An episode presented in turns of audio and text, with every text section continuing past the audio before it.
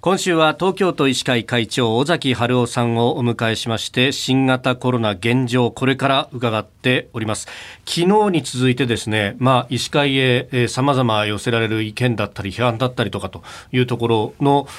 現状についてお答えをいただこうと思います。具体的に民間病院はコロナの病患者さんたちを受け入れてないじゃないかみたいなことがね批判されたりなんてのもありましたけども、うん、実際はどういう努力されてました？そうですね。もうそもそももう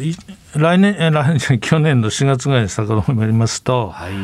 まずあの PCR 検査が十分できないと、はい、もう非常に不自由な思いしましたね、もう発熱患者のこれはコロナに違いないと言ってもまたななかなかなかできないと、まあ、それを自分たちでできるようにしようということで、医師会市場で PCR センターっていうのを作ってきました、はい、当時、最初118床だったんです、感染症見れる病床、は。い、今それが大体6319まで増えてます。ですから、これはもちろん東京都さんがやることですけれども、それに対して協力要、それからいろんな要請をし続けた結果だと思います。ずいぶん私ども休みなくですね、はい、もう検査から医療体制からすべての面において病院の先生診療の先生一緒になってやってきました。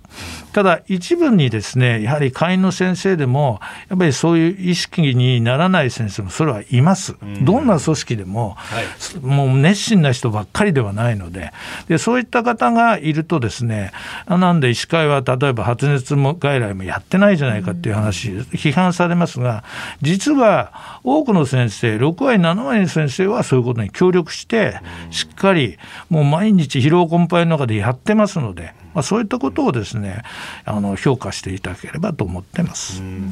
でまあ、会長そのそこで、あの、よくね、えー、飲食店、あるいは経済との対立みたいな風な、こう、切り取られ方をして、えー、しまうところがある。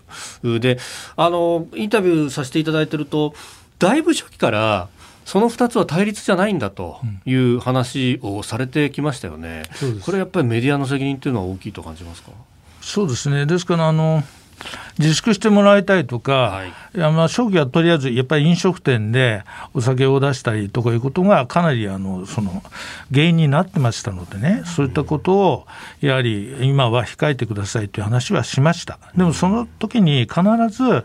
それに見合う保証をしっかりしていただきたいということも訴えていましたところがその自粛しろ自粛しろという話だけが取り上げられてですね、はい、まあ、そういった配慮はしていただけなかったということもあります。それから私たちはやはりあのなるべく感染者を減らして医療体制に負荷がかからない、そして通常医療も一緒にコロナ診療と一緒にやっていく体制を維持するということがやはり求められている責務ですから、当然そういった感染予防に対して皆さんに働きかける呼びかけるのは当然だと思います。それに対してもちろん経済界はですね、そういうことをやられては困る。経済が成り立た持たない、これも当然だと思います。しかしそれを調整するというかしっかりマネージして、はい、国民がこういうふうに向かっていくということをこれを出すのはこれは政府とかですね都の行政のやはり役割なんですよね。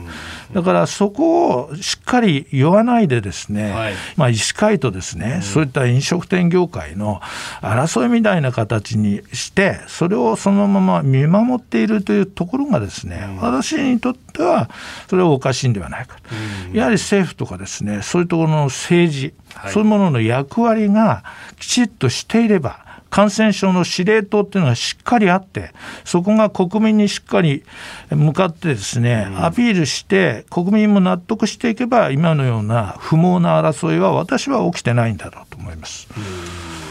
本当現場で頑張ってる人たちがそれだとモチベーションが落ちてしまうというそれは一番まずい、そうです。ですからあの何のためにじゃあそういう政治とかですね国をどういう方向に持っていくかというね、うところがどうしてきちっと動いてくれないのかということが私にとっては非常に、えー、この間辛い思いをしている原因だと思います。えー、東京都医師会会長尾崎春夫さんにお話を伺っております。先生明日もよろしくお願いします。よろしくお願いします